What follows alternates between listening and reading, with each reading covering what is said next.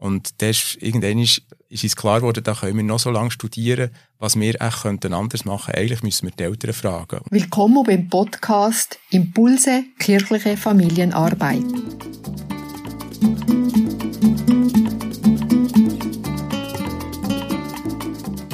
Heute sind meine Gäste Eva Hahn-Siegenthaler, Sozialdiakonin und der Daniel Hubacher, Pfarrer in der Kirchgemeinde Nideck, Bern.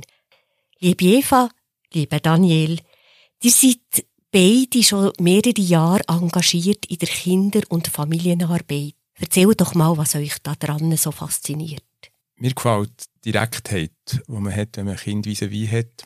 Ich glaube, ich kann mich nie sonst so wenig verstecken und habe ein unmittelbares Echo auf das, was ich zähle. Es ist schön, weil es so natürlich kommt häufig. Und vielleicht ist es so spannend, weil wir ja wesentlich mit Geschichten arbeiten, dass wir dort mit den Kindern ein vis haben, das eben empfänglich ist für Geschichten. Das ist etwas, was mir sehr gefällt. Ich arbeite vor allem in der offenen Arbeit mit Kindern und Jugendlichen und mir gefällt es dort auch, weil man immer sehr spontan kann sein kann. Das Leuchten in den Augen der Kinder, wenn man etwas erzählt, wenn man spielt, wenn man bastelt, wie sie mitmachen, wie sie Freude haben, wie man das Gefühl hat, dass es ist lässig, das, was man macht. Ich habe mit vielen Ideen gekommen, das gefällt mir. Vielleicht kann ich noch etwas ergänzen. Ich habe das Gefühl, wir haben dort etwas zu bieten, wo zunehmend auch Eltern froh sind, dass wir das machen. Wir haben gerade hier im Kanton Bern der ganze Stoff, biblische Geschichten, christliche Tradition ist ja im Lehrplan nur noch ganz in kleinen Ecke vorhanden. Und viele Eltern sagen, wir sind froh, dass das im Nord vorkommt. Und ihr seid Fachleute und ihr bietet auch einen Rahmen, jetzt in unserem Fall, auch einen Rahmen, der eben an einem schönen Ort ist, mit einer schönen Kirche und guter Infrastruktur. Und dort, glaube ich, können wir uns ergänzen und tun eigentlich das gerne den Ball aufnehmen, den ich Eltern zuspiele. Ich habe jetzt viel Positives gehört. Also unmittelbar können Geschichten erzählen, ein Fakt. Darf ich mir das so vorstellen, dass euch die Eltern und die Kinder einfach so zufliegen? Überhaupt nicht, nein. Wir sind in einem städtischen Gebiet.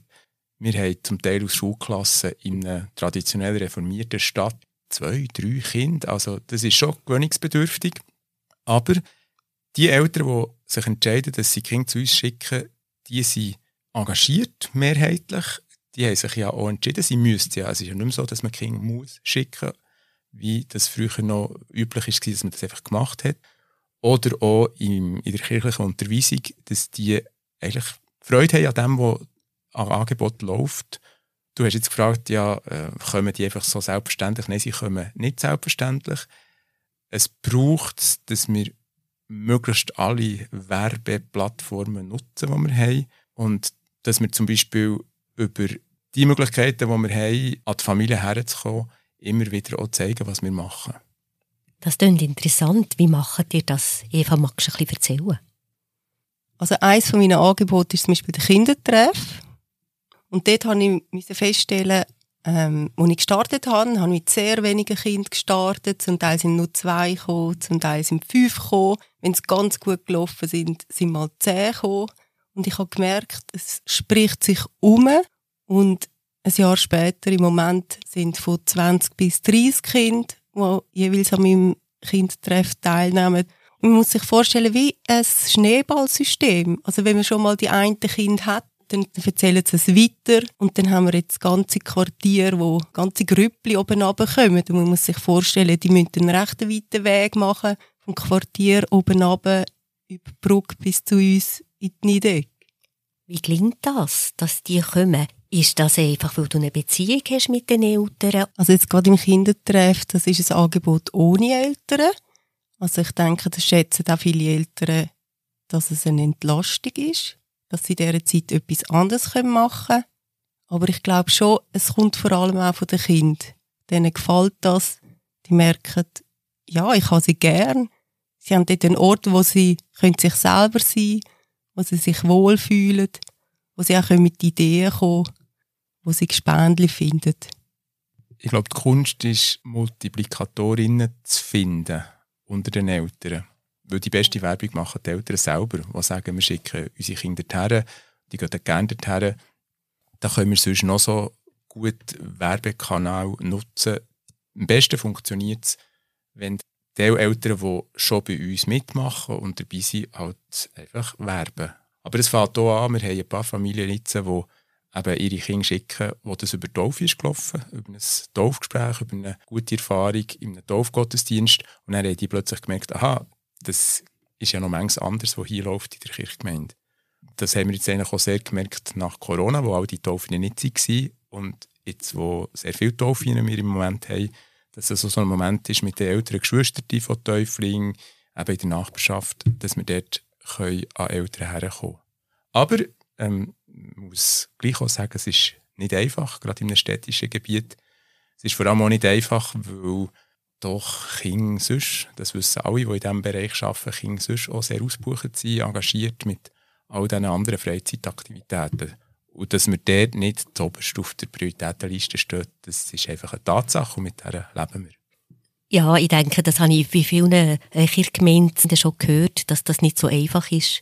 Und gleich, wenn ich euch jetzt so sehe und eure Gesichter anschaue, dann leuchtet da eine gewisse Begeisterung raus. Du hast gesagt, Eltern als MultiplikatorInnen gewinnen. Wie machst du das sonst noch? Gibt es außer der Beziehung noch etwas anderes, dass ihr sie gewinnen könnt, da dabei zu sein? Eine Möglichkeit ist ja auch, dass man Eltern probiert einzubeziehen bei der Planung. Sei das bei Kleinkinderfeiern, sei das bei anderen Angeboten. Und wir haben jetzt gerade in der Innenstadt Bern eine gute Erfahrung gemacht damit. Da haben wir zusammengespannt verschiedene Kirchgemeinden. Für das Ort heisst es Feiern mit den Kleinen, bei uns heisst es Kinderkirche. Wir haben gemerkt, das läuft nicht mehr so gut und haben uns im Team abgesprochen.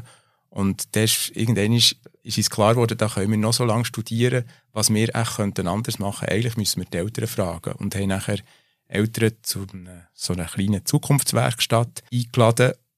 Und das war sehr spannend, gewesen, einfach mal aus erster Hand zu hören, wie die Eltern das erleben, was ihnen dient, wo sie es eher schwierig finden. Also das sind nachher ganz so praktische Sachen wie Anfangszeiten, wie ähm, Kommunikation, eine Einladung per Handy und eben nicht per Mail oder per äh, Kirchenzeitung. Also also konkrete Sachen, die uns sehr geholfen haben. Und ich glaube, das müssen wir einfach noch mehr auch das pflegen und wenn immer wir Gelegenheit haben, mit den Eltern reden, wie das eigentlich in ihren doch relativ beladenen Alltag oder hochtakteten Alltag hineinpasst. Wie ist euch das gelungen, die Eltern zu erreichen? Habt ihr es einfach angesprochen nach einem Feiern mit den Kleinen? Also uns war es wichtig, dass nicht nur Eltern in dieser Zukunftswerkstatt teilnehmen, die sonst schon kommen, sondern eben auch Eltern, die sonst nicht dabei sind. Auch die Eltern haben wir angefragt. Und wie habt ihr das gemacht? Also, da haben wir einfach auch ein bisschen die Fühler ausgestreckt und äh, die Kontakte, die wir selber schon hatten, genutzt oder auch ein bisschen umgefragt, zum Beispiel via Kirchgemeinderätinnen. Und die spannende Erfahrung dahinter ist ja, dass manchmal der Vater oder Mutter erstaunt ist und sagt, was, ich? Habe ich dort beizutragen? Und ich glaube, dort hätten wir ein grosses Potenzial, immer wieder Leute anzufragen, einzuspannen, weil das ist ein Abend. Sie haben, wir haben es sogar per Zoom gemacht, weil es noch zu Corona-Zeiten war. Ähm, das ist ein Abend, es sind zwei Stunden, wo jemand einsetzt und es hat keine andere Verpflichtung. Und da merke ich mehr, wir müssen so ein unsere Hemmung überwinden, weil wir denken, ja, den frage ich gar nicht, der hat sowieso so viel. Aber gerade wenn man es zum Beispiel per Zoom macht und sagt, ja, du musst gar keine Hüte haben, du kannst daheim sein, du kannst dich einklinken und dann ähm, können wir zu diesen paar Fragen, die wir haben, uns austauschen. Eigentlich ist das nicht so ein grosser Aufwand. Aber es braucht ein bisschen Überwindung, zu sagen, ich habe den Mut, quasi sagen, wir brauchen euch, eure Stimme. Und wenn ich denke, jetzt, wenn ich gefragt werde, für meine Stimme abzugeben, gebe ich das eigentlich noch gerne, oder? Sonst wäre ich nicht hier. Mir fühlt sich natürlich auch wichtig. Ich werde gefragt, ich finde das ganz toll. Habt ihr diesen Eltern angerufen oder sie einfach auf der Straße gesehen? Nein, wir sind in der Stadt, mit, laufen wir sich nicht so schnell über den Weg. Wir haben einfach zusammengetragen, wer wem könnte anrufen könnte. Und nachher hat es so eine Kette gegeben von weiter ins Umfragen. Du hast geredet von einem Abend. Wie ist das nachher weitergegangen mit diesem Projekt? Wir sind ja dort nicht die, die das Know-how haben, wie man genau jetzt das systematisch auswertet. Das ist ja der, sind schon ein bisschen Einzustimmen, aber die Einzustimmen haben uns doch sehr viele Anhaltspunkte gegeben, in welche Richtung dass wir weiterdenken könnten. Und wir haben nachher probiert, ein Vier zu entwickeln, wo wir zweimal einen Prototyp von dem, dieser vier haben durchgeführt. Wir haben gesagt, wir tun die gleichen oder noch andere dazu einladen und sagen, schaut, das ist jetzt die angepasste vier, kommt mit euren Kindern und gebt uns ein möglichst detailliertes, qualifizierte Rückmeldung, was ihr jetzt da erlebt habt. Und das geschrieben die vier, sondern wir haben es einfach mal durchgeführt, quasi mit einem Probepublikum. Und das ist spannend gewesen. Auch die Leute, die sie angefragt wurden, haben gefunden, das mache ich gerne.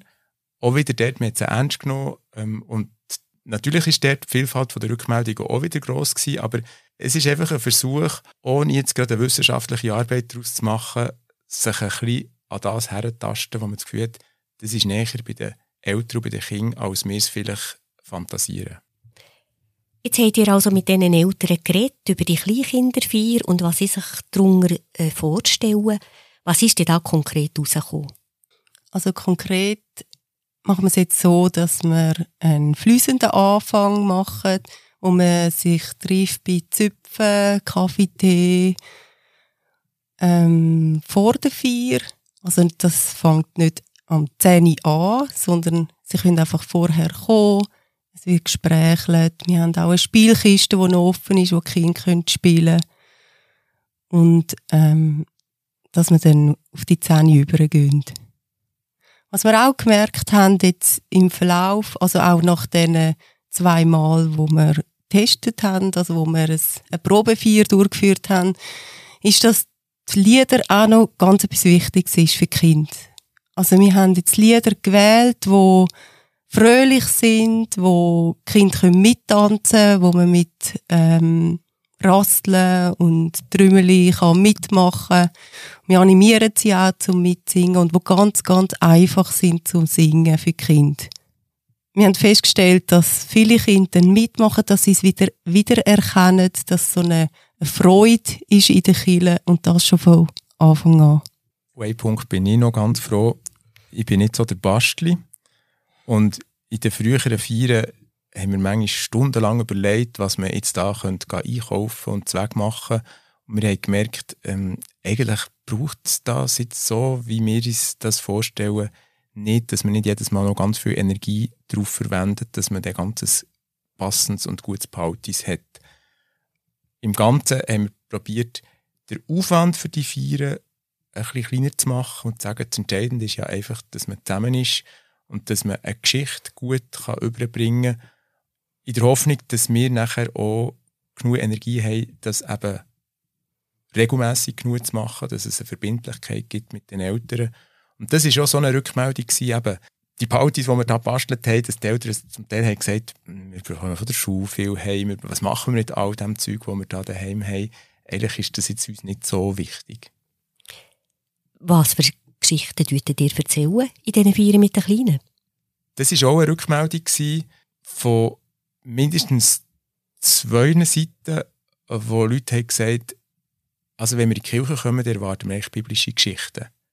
Das ist eine Herausforderung, weil es gibt so viele schöne Kinderbücher, es gibt so viele schöne Geschichten, die auch christliche Werte vermitteln, aber der Bedarf offenbar jetzt, ähm, von den Eltern, dass man eben explizit die Geschichten erzählt, die sie vielleicht daheim nicht so erzählen oder nicht so gut wissen, wie erzählen, das hat natürlich bei uns auf eine Art offene Türen eingerennt und gleichzeitig tut sie so herausfordern, weil man dann manchmal eben ähm, danach eine biblische Geschichte ziemlich muss sich selber zweglegen. Wir haben zum Beispiel ein Motiv, das wir über das ganze Jahr durchziehen. Im Moment ist es einfach jedes Mal eine Jesus-Geschichte. Und dann sagt man aber schnell, ja, wir, doch, äh, wir erzählen das noch vom Abraham. Da war sicher auch ein Esel dabei. Gewesen. Aber das heisst nachher, ich kann nicht einfach eine Vorlage nehmen, sondern muss irgendwie kreativ sein. Und aber jetzt in meinem Fall ist das dort, wo ich glaube, kreativer bin als beim Basteln. Wie viele Ferien sind denn jetzt schon durchgeführt worden? Also die zwei Prototypen, die haben wir letzten Herbst durchgeführt. Also es ist so, wir sind in der unteren Altstadt Bern jetzt vier Kirchengemeinden, die zusammen jetzt das Projekt neu gestartet haben. Die Vieren findet abwechslungsreich in einer von diesen Kirchen statt. Das heißt, jede dritte Vier ist wieder bei uns in der Nideck. Und das sind wir, Daniel und ich, als Team vor Ort. Und dann einen Monat später ist wechselt es zu der nächsten Kille, wo dann das Team von dort vor Ort ist. Und so ist es auch möglich, dass man ich kann eine Beziehung aufbauen. Also die Eltern, die wissen, wer ist da. Daniel und ich sind ein gutes Team. Wir arbeiten auch sonst schon zusammen.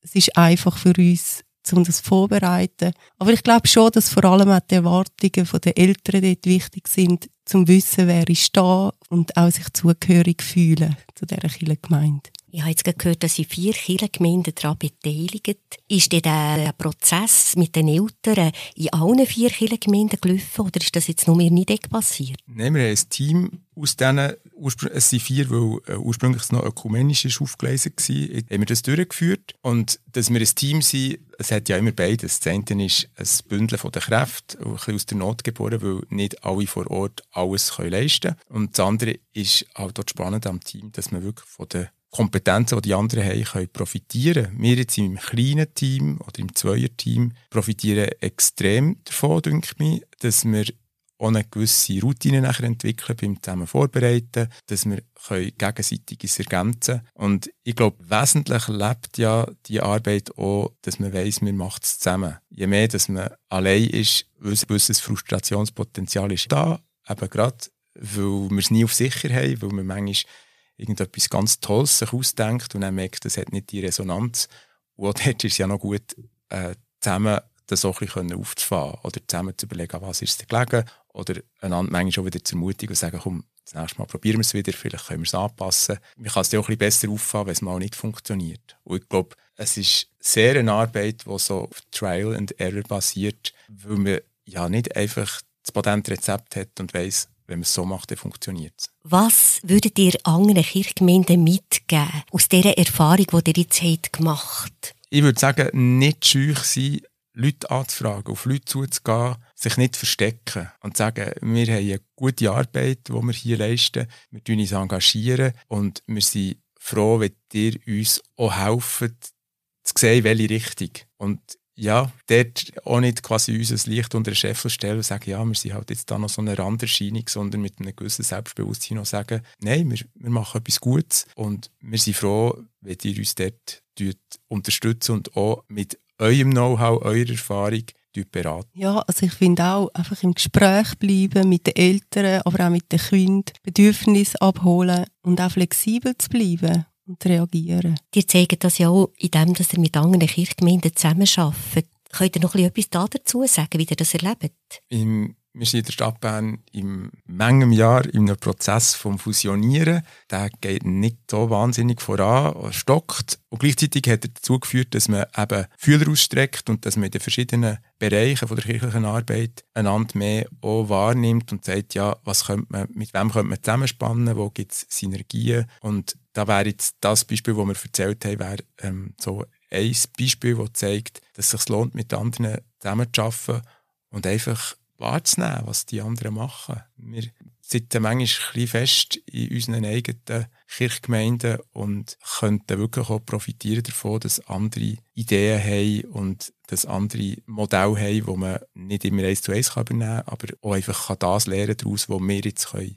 unserer Situation anpassen können. Du hast jetzt geredet von der Vernetzung unter den Kirchgemeinden. Die sind ja offen vernetzt untereinander. Da ist ein Pfarrer und eine Sozialdiakonin, die miteinander arbeiten. Eva, wie erlebst du das? Die Zusammenarbeit auch einfach unter den verschiedenen Ämtern? Also ich finde es sehr bereichernd. Also ich habe soziale Arbeit studiert. Ich habe von Theologie begrenzt ein Wissen. Aber ich finde, es ist eigentlich eine gute Ergänzung und gleichzeitig merkt man auch, wenn wir miteinander im Gespräch bleiben, dass man eben auch sehr fest voneinander profitieren kann. Also auch zu wissen, was sind bei ihm Ziel in seiner Arbeit, aber auch zum sagen, hey, da in der sozialen Arbeit, wir haben auch ganz wichtige Ziele, die wir mit den Kindern erreichen wollen, die Kinder weiterbringen. Und das macht es auch spannend. Und dann muss man nicht vergessen, dass wir ja auch in einem System sind. Also wir können gut arbeiten, weil wir gut unterstützt werden von einem Kirchgemeinderat oder von einer Ressortleitenden, der auch hat eingefädelt, dass wir ein gutes Leitbild machen. Also wir haben ein Grundsatzdiskussionen und die sind manchmal anstrengend und manchmal hat man das Gefühl, ah, jetzt müssen wir gescheiter ein bisschen praktisch arbeiten. Wir haben bei uns im Team die Erfahrung gemacht, dass es sich lohnt, immer wieder auch über Zielsetzungen miteinander zu reden. Behörden, die sagen, ja, ihr könnt dort Arbeitszeit reinstecken, dass ihr auch nicht einig werdet, was ist eigentlich das Ziel von der Arbeit. Oder? Weil häufig passieren ja Konflikte oder ist man, kommt es nicht gut, weil beide von unterschiedlichen Voraussetzungen ausgehen und es nicht klar ist, was wollen wir jetzt eigentlich mit dem, was wir da als Angebot oder als Formen kreieren. Und ich glaube, die Grundlagenarbeit, wir sind ein Team, wo alle relativ frisch sind und darum ist das sowieso nötig gewesen. Aber ich denke, gerade auch in Teams, wo Leute schon lange zusammenarbeiten, lohnt sich das immer wieder ohne Moment einfach ein bisschen rauszugehen und zu sagen, für was machen wir jetzt eigentlich das, wen wollen wir wie erreichen. Und wenn man mindestens dort auch schon so eine kleine Einigkeit hat, in welche Richtung man arbeiten ich glaube, das ist auch eine Grundlage, dass nachher das Arbeiten besser funktioniert.